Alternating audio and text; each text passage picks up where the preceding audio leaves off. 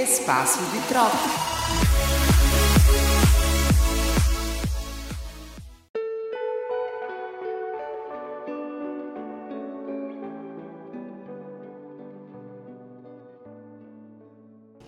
Olá, seja muito bem-vindo ao último episódio do Espaço de Troca. Hoje vamos debater sobre forma de ver o mundo através da fotografia e literatura. Esta é mais uma produção realizada pelos alunos da oficina de radiojornalismo do curso de jornalismo da Universidade Federal da Paraíba. E eu sou Aquila Silva. E eu sou Beatriz Silva, mas pode me chamar de Bia. E aí, bora conversar? No episódio de hoje, vamos falar sobre literatura e fotografia e como essas formas artísticas expressam a maneira de como vemos o mundo. Às vezes, você pega um livro, mas na verdade é ele que te pega. Alguma vez você já mudou de opinião ao terminar de ler um livro excelente, aquele livro que você coloca na cabeceira da sua cama e você não consegue largar ele? Eu, com certeza já. Livros eles estão cheios de ideias, e ideias mudam o mundo. Parafraseando o economista Wulong Mises, livros e somente livros podem iluminar a escuridão. Ao terminar de ler um livro, você nunca mais será a mesma pessoa que era antes de o ter lido. Já eu tenho uma ligação mais forte com a fotografia. Bem, eu acho interessante como cada pessoa tem uma forma única de enxergar o mundo. E eu acho que é essa subjetividade que embeleza as coisas. Como uma fotografia, ela pode significar tantas coisas, passar tantas informações em uma só imagem. E eu acho isso fantástico. E para se juntar a essa conversa, nós temos Bruna Evelyn. E ela não vive sem a companhia de bons livros. É verdade, Bruna? É verdade sim, Aquila. Eu comecei com o Mágico de Oz aos 9 anos e eu nunca mais parei de ler. O que é irônico, já que eu demorei muito para aprender a ler. Mas foi um caminho sem volta, eu me apaixonei e não parei mais. Junto com ela, nós temos Mayara Gomes, outra leitora apaixonada por histórias de fantasia, de ficção científica e de drama. Quantos gêneros, né, Mai? Oi, gente! Sim, é difícil escolher qual gênero eu gosto mais. A cada livro eu sou uma nova pessoa. Eu sou assim desde os 12 anos, após conhecer o mundo da mitologia por Percy Jackson, do escritor Rick Riordan. E por último, mas não menos importante, nós temos conosco Rafael Lamour, amante da fotografia e inseparável da sua câmera. Dá um oi, Rafa. Oi. É, eu tenho esse costume e minha paixão por fotografia começou lá em 2018, quando eu tive a oportunidade de aprender a usar uma câmera. Desde então não consegui mais me separar. Mas eu posso dizer que realmente passei a me interessar pelo assunto quando descobri na internet algumas fotos de Sebastião Salgado. E em específico, uma que me chamou muita atenção foi onde um grande grupo de elefantes enfileirados. Eu não sei, mas aquela imagem me fez pensar um pouco sobre a história do planeta e como as espécies evoluíram até aqui. Mas e aí, quem nunca ouviu uma música, leu um poema ou apreciou uma foto que te fez pensar por minutos sobre um determinado assunto? Sabe, aquele, aquela obra que você praticamente transforma ela em um filme, mesmo que ela tenha alguns segundos ou seja só uma imagem. Isso já aconteceu contigo, Bia? Já senti sim, Rafa. É, eu senti isso durante a leitura do Pequeno Príncipe. Para mim, o Pequeno Príncipe é uma daquelas obras que, enquanto você está lendo, você vai refletindo sobre as coisas que acontecem na sua vida. É, o livro em si, ele traz muito, muitos diálogos do príncipezinho com as suas relações. E aí, a princípio, em resumo, o livro ele conta a amizade entre um homem frustrado por ninguém entender os seus desenhos, inclusive se vocês quiserem ler, eu tenho um livro, enfim. É, e, e tem um príncipezinho que ele habita em um planeta bem pequenininho que é só dele. Enfim, e aí é, o príncipezinho ele vem para aqui, para a Terra, e lá o, o personagem principal, o narrador, ele adormece. E ao acordar, ele se depara com o pequeno príncipe, que ele pede para que ele desenhe um, um cordeiro na, numa folha de papel. E aí, ao longo da, da história, o Pequeno Príncipe ele vai narrando as suas aventuras. E, enfim, ele tem aventuras e histórias e diálogos com várias pessoas, não só na Terra também, porque ele tá de, o príncipezinho ele tá de passagem pela Terra, mas aí, enfim, ele conhece outras pessoas em outros planetas e tudo mais. O Pequeno Príncipe, eu achei interessantíssimo esse dado que eu trouxe para vocês, porque O Pequeno Príncipe, ele é o terceiro livro mais traduzido do mundo em aproximadamente mais de 160 idiomas. E um dos mais vendidos também. É, ele está entre um dos cinco, ou é três, se eu não me engano, um dos mais vendidos. E, assim, eu achei incrível porque ele está ali em concorrência com a Bíblia, o livro da Bíblia. Então, é, é um livro que ele realmente ganhou uma popularidade aí. Enfim, também ganhou várias adaptações, tanto no cinema como também em espetáculos teatrais e musicais e tudo mais. Tem uma frase que eu gosto muito. uma das frases que eu gosto muito, que é assim: é muito mais difícil julgar a si mesmo do que a outra pessoa. Se consegue julgar a si mesmo corretamente, você é um verdadeiro sábio. E eu acho que isso diz muito sobre prestar atenção nas nossas atitudes, né, sobre a prática do autoconhecimento mesmo. Assim, como a gente se conhecendo melhor, a gente pode construir relações melhores com outras pessoas, né? Porque quando a gente busca se entender, eu acho que a gente está mais receptível a entender a outra pessoa e o que ela tem a dizer.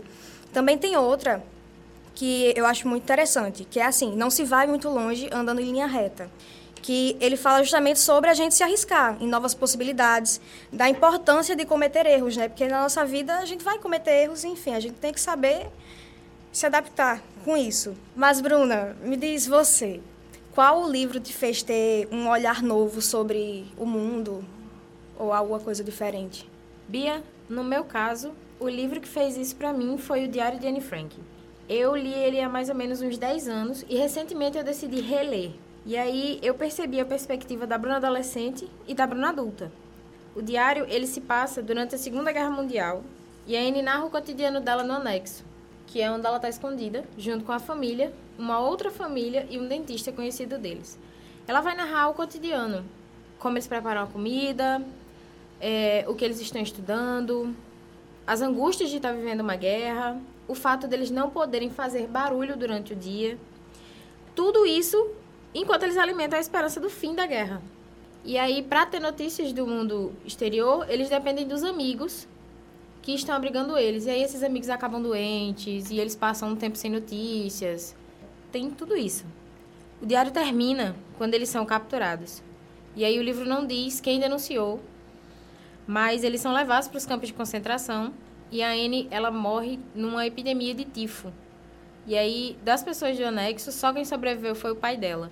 E aí ele se compromete a passar a mensagem da filha dele para o mundo. Inclusive, o livro termina com ele dizendo isso. No diário, a Anne escreveu sobre coisas relevantes para a juventude, sendo ela própria uma adolescente. Como as brigas com a mãe, o fato dela se apaixonar por um dos companheiros do anexo, e ela se debate sobre o quem eu sou, sobre o que eu quero ser e sobre, e sobre o que eu estou me tornando, além de todo o sofrimento da guerra. E nisso você vê como o livro vem marcando gerações há tanto tempo. Inclusive, eu li uma reportagem do G1 sobre os 75 anos de publicação do diário, em que a Verônica Naem, diretora do Centro Anne Frank em Berlim, aponta um estudo feito em 2022 que diz que os jovens alemães estão mais preocupados com a era nazista e o Holocausto do que a geração de seus pais, e isso mostra o impacto do livro. A Bruna adolescente, que leu isso aos 11 e 12 anos, pensava: Nossa, que triste você viver escondida durante uma guerra, mas não entendi o tamanho disso. A Bruna adulta, que já tem mais consciência e experiência, entende a profundidade que tem um relato como esse. Então, para mim, esse livro é muito necessário para o desenvolvimento de consciência e empatia pelo crescimento pessoal do outro e por você, quando você se coloca no lugar da outra pessoa, você compreende melhor aquela pessoa e a sua visão de mundo muda. Foi assim que esse livro me marcou.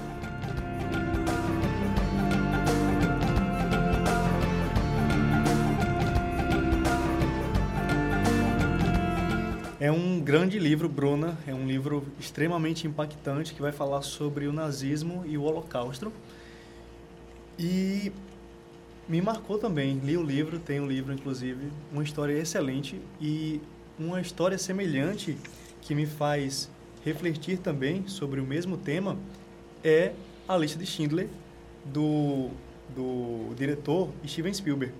E ele vai falar sobre a trajetória né, de Oscar Schindler, que ele é um capitalista alemão da época, um empresário, e vai começar a entrar no negócio de vender panelas de alumínio, aço de alumínio. E aí ele começa a produção e ele começa a perceber o impacto da guerra. E a gravação, e a gravação fotográfica, o que chama mais atenção é que o filme é em preto e branco. Eles usam uma estética em preto e branco e o diretor fala que ele usou essa estética. Por quê?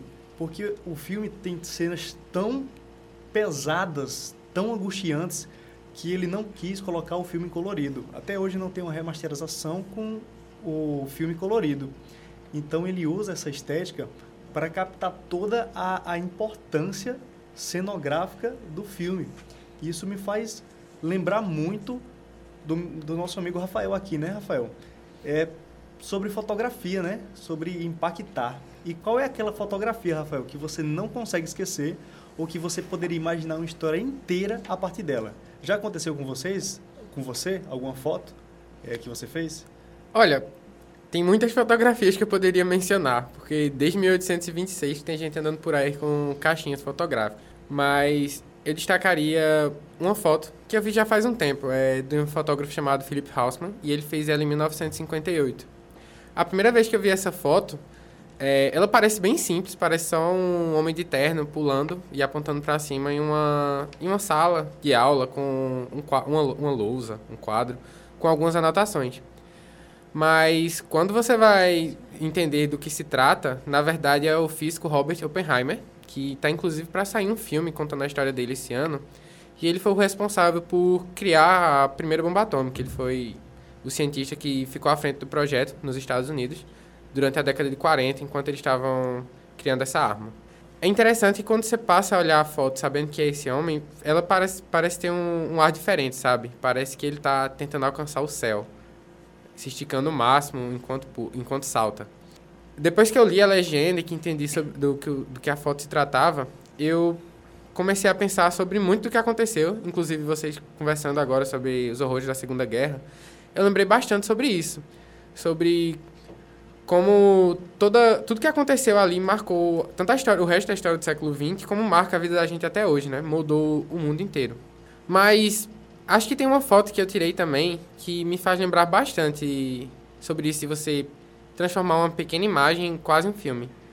É, eu estava andando nas ruas da cidade de onde, onde eu morava, é, em Pernambuco, e eu passei na frente de um, do que parecia ser uma oficinazinha que estava sendo construído, digamos assim, ainda. Tinha algumas ferramentas jogadas no chão, bastante poeira, e era o fim da tarde, a luz entrava de frente com a oficina, assim, e tinha uma escada no meio. As cores eram bem bonitas também, era vermelho, branco.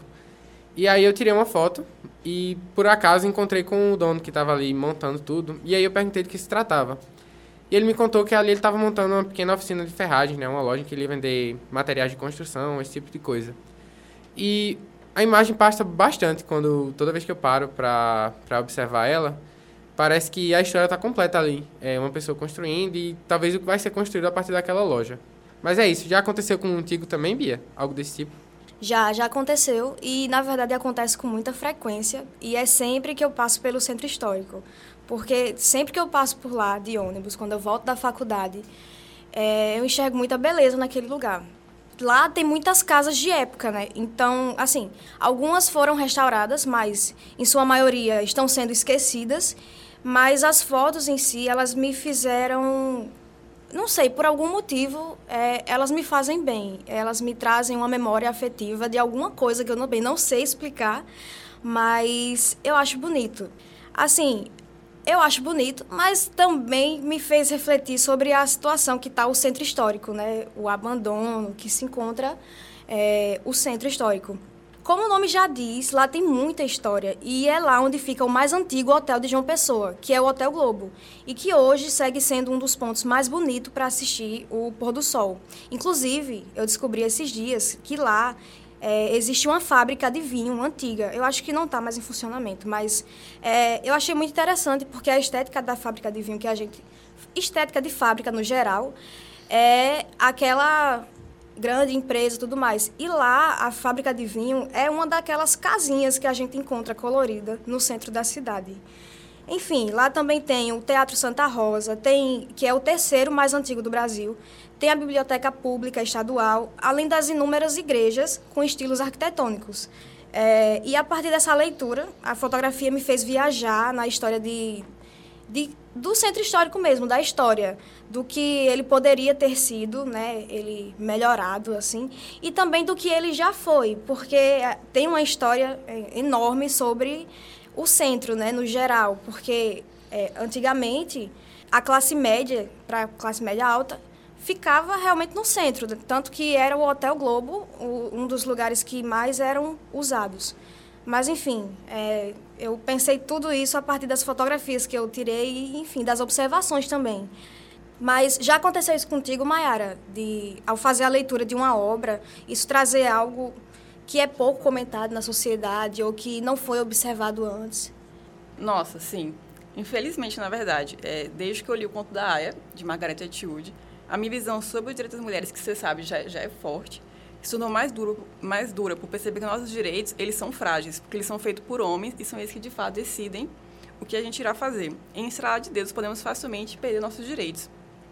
E são poucas pessoas que de fato percebem isso. E muito menos é divulgado, além dos movimentos feministas, né?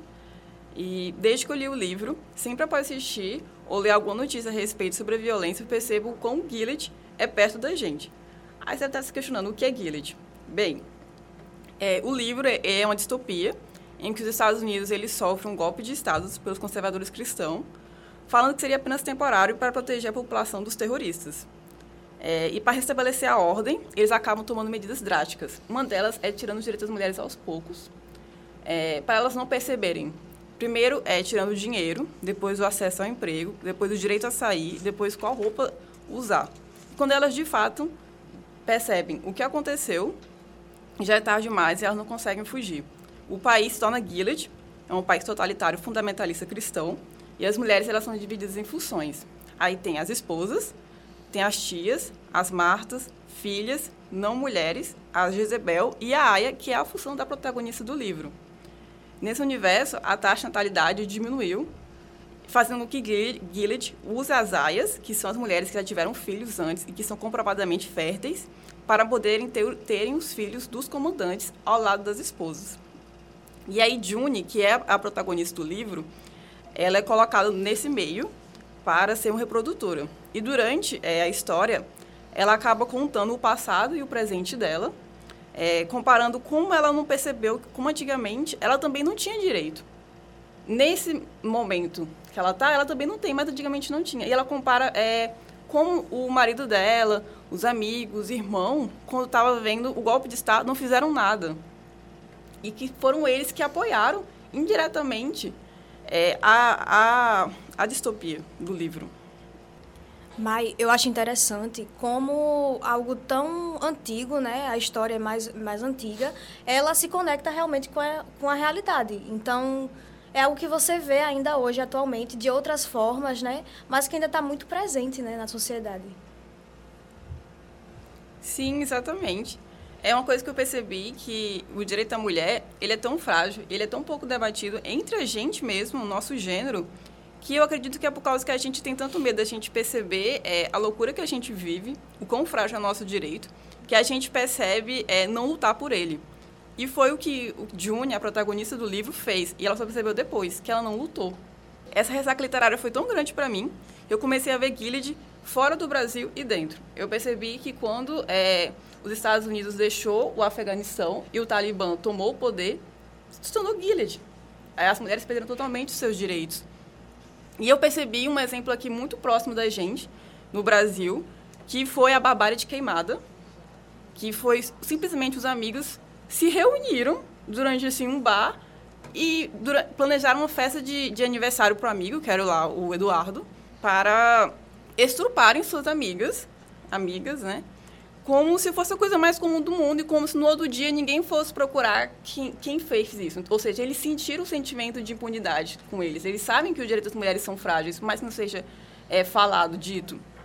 Tanto que é, Eduardo, ele fugiu e até, até hoje não foi encontrado, né? É, em todos os casos, os homens, eles, eles sabem que ele tem um controle sobre a mulher. No livro, outra, fase, outra frase que me fez refletir sobre a situação da mulher é da página 52, que é o seguinte: Eu gostaria de acreditar que isso é uma história que estou contando. Precisa acreditar nisso. Tenho que acreditar nisso. Aquelas que conseguem acreditar que essas histórias são apenas histórias têm chance de melhorar. Bem, agora me diga, Aquila, o que fazer depois dessa ressaca moral? Depois do livro ter feito você olhar o mundo totalmente com outro olhar, como esse me fez. Você já teve isso? Com certeza, Mai. O conto da Aya, eu tenho ele, o livro da Margaret Atwood, é muito bom e muito importante. E uma coisa que me faz temer bastante é quando uma história de ficção ela é tão parecida com a realidade. Isso para nós devia ser uma coisa tão triste porque é uma ficção. Exatamente. E isso isso acontece no Brasil em vários países onde a democracia é fragilizada. E isso aconteceu aqui, na nossa realidade. Isso é um livro de mais de 50 anos atrás e hoje ele se faz presente. É uma ficção. É isso que me, me deixa apreensivo. E com certeza isso já aconteceu comigo também no livro O Estrangeiro do Albert Camus. É um dos melhores livros franceses de todos os tempos e ele aborda a história de um personagem chamado Arthur Messot. E ele é um personagem com características da literatura absurdista do próprio Camus. Ele é um homem frio e inerente à sociedade que vive. E uma das partes que mais me marcou do livro, uma das partes, é, é, é justamente o início do livro. Porque começa assim: Minha mãe morreu, não sei se ontem, não sei se hoje. E fica nisso. Ele é um personagem que ele não sente o luto, não sente a perda. Ele é um personagem inerente à vida humana. Ele conhece uma mulher no trabalho e ele, a mulher dele pergunta: "Você me ama?" Não sei. Para ele a vida tanto faz. E ele encontra um, ele mora em um prédio onde um amigo dele bate numa mulher e aí esse cara pergunta: Você poderia depor a meu favor? E ele: Tanto faz. E foi. E um dos momentos que mais me impactou é que o único momento em que ele sentiu a vida humana ao redor dele foi quando ele senta na sua varanda num domingo, depois de uma semana árdua de trabalho, e ele começa a ver pessoas subindo e descendo pela rua. E ele começa a prestar atenção em quem são essas pessoas. Isso me fez. Caramba, que doideira! Isso me fez refletir muito, Mai. Por quê? Porque várias situações aconteceram na vida dele e ele não sentia nada. Mas a partir do momento que ele se senta e começa a observar as pessoas, ele começa a ver que existem pessoas no mundo e que as pessoas que estão subindo e descendo pela rua são pessoas com sentimentos, com tristezas, com angústias e que isso me fez parar muito para pensar porque hoje a gente vive numa sociedade muito imediatista, que nem, muitas vezes a gente anda na rua sem nem saber o que é que alguém precisa, um amigo alguém, sabe? A gente anda muito aqui, ó, no celular agora, Instagram, aparências. A gente não para para observar. Então, esse livro... É como eu comentei no, no livro do Conto da Aya, né? O dado de, de agressão, que a cada quatro horas uma mulher sofre e a gente tem esse dado, mas a gente está tão na correria que a gente não percebe, a gente não percebe quão grave é isso. Isso mesmo, era. É, é uma coisa muito grave, é uma situação que a gente se mantém absurda, né? E, e, e é isso que Camin traz no, nos seus livros e na sua literatura. Esse absurdismo, esse entorpecimento com a vida. Então, galera, muito obrigado por esse papo muito massa sobre livros, fotos e tudo mais que vocês trouxeram, infelizmente, né, nesse último episódio. Eu espero ter conseguido, né, acrescentar um pouco mais sobre as formas de ver o mundo. E com isso a gente vai chegando no nosso fim do, do nosso episódio, né? Mas antes, eu quero saber de vocês o que é que vocês têm lido, Rafael, o que é que você quais as últimas fotografias que você tem feito, Bruna, o que, é que você está você tá lendo, Mayara? Conta pra gente aí. É, em relação, o que eu tô lendo, eu tô lendo dois livros ao mesmo tempo que é o Rádio do Ferrareto e No Sufoco, do mesmo escritor do, Clu do Clube da Luta. E aí, durante o episódio, a gente falou muito em guerra, em confusão, e eu me lembrei de uma foto de Rafael que ele tirou do protesto aqui nos bancários. Como foi, Rafael, para você fazer essa foto? É, eu acho que desespero resumiria um pouquinho. Eu tava. Eu não tava esperando, né? Sair pra tirar algumas fotos só. E acho que o protesto saiu um pouquinho do controle, teve bastante violência policial na ocasião. E renderam algumas fotos de um pouquinho de desespero na hora de fazer. Não estava não tava exatamente acostumado. Atualmente eu estou um pouquinho parado na leitura, mas eu estou é, lendo Brasil, uma biografia. Na verdade, é um livro de, de história. Eu sempre quis ler esse livro, mas eu, eu tenho um problema que eu sou uma acumuladora de livros. Eu tenho uma pilha enorme, eu nunca sei qual ler. Mas atualmente eu estou lendo é, De Olho em Você, uma comédia romântica, porque eu estava lendo muito livro sério por causa da faculdade. E esse me acalmou, que é um livro de um romance de uma menina que é viciada em academia, mas ela ama o corpo dela mesmo sendo gordinho, que não é um padrão aceito pela é, sociedade. E ela se apaixona pelo maromba da academia. E ui, ui, eu ui. todo dia eu leio antes de dormir e me acalma muito, porque ela ama o corpo dela e isso me ajuda muito na, na minha vida. eu queria dizer que eu tô numa fase de academia, então eu acho que eu me interessei um pouco por esse livro e vou pedir depois, viu, Mai? Já que ninguém me perguntou, mas eu tô lendo aqui, né? Eu estou lendo Drácula, do Bram Stoker, um livro de um escritor irlandês, mas que ele retrata a visão dele sobre como eram os países do leste europeu, que é muito bom, e a visão sobre o Drácula, o vampiro, né? Conhecido por muitos. Esse eu já li, recomendo, viu, gente? Muito bom. E eu falei que queria o de Maiara, né? Mas eu também tô lendo. Na verdade, eu parei de ler por causa da faculdade também, mas vai dar certo. Que é Tudo é Rio, né? De Carla Madeiro. E tá sendo muito bom, tá? Que eu parei na metade, mas tá sendo uma história. Até agora tá sendo muito de repensar na vida realmente. Mas assim, eu, rece eu recebi alguns spoilers de que não é tão legal no final. Mas até agora eu tô admirando a coragem dela e tudo que ela faz na história. Mas enfim, pessoal, a gente chega ao fim do sexto episódio, sexto e último episódio. Obrigada a todo mundo pelas suas colocações. Foi massa demais conversar com vocês, pessoal. Obrigada, pessoal. Foi ótimo estar aqui. É sempre um prazer estar conversando com vocês. Estou muito feliz em ter participado aqui, em, em compartilhar um pouco da minha forma de ver o mundo com vocês. Então, até a próxima. Foi incrível ter essa experiência e saber a visão de cada um. Até!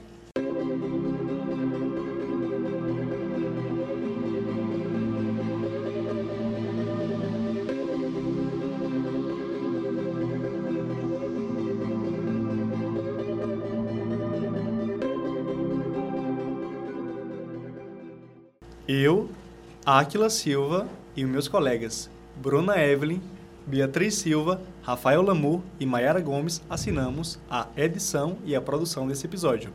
E a monitora é Grace Vasconcelos e a direção é da professora Patrícia Monteiro. Você pode ouvir esse e os outros episódios do Espaço de Troca através do Spotify e dos demais chocadores. Também estamos no Instagram, arroba Espaço Experimental UFPB. Tchau! Tchau, galera! Tchau, pessoal! Tchau, gente! Tchau!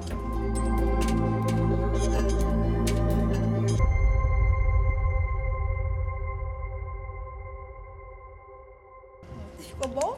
Parabéns! Ê! Livres! Hoje sim!